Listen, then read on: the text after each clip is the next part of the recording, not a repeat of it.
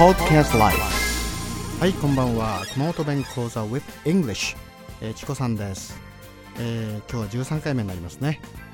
それではあサブノート。373839と進めます、えー、37番。よそ行き。なんでしょう。よそ行き。これは普段着に対して使う言葉なんですね。まあいわゆるナイスドレスですね。通常のまあ普段着と違ってちょっとおしゃれな洋服を指して、えー、よそ行きと言います。例文は空よそ行きだろ？It's a nice evening dress, isn't it? そんな感じでしょう。はい。38番赤らんなんでしょう赤らんこれは開かないという意味になりますね not open ですね。閉まっているわけですから closed にもなります。このドア開かんたいですね。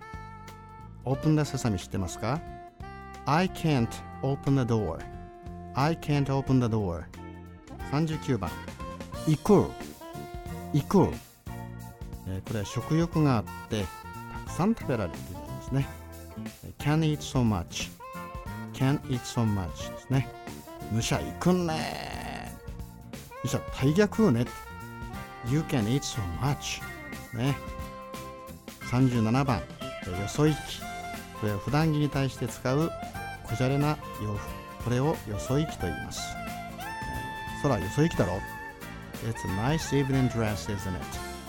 38番赤らんね赤らんこのドア赤らんばい I cannot open the door I cannot open the door なります39番行くむしゃ行くんね You can eat so much はい、えー、今日はこれまでですがまた次回をお楽しみに。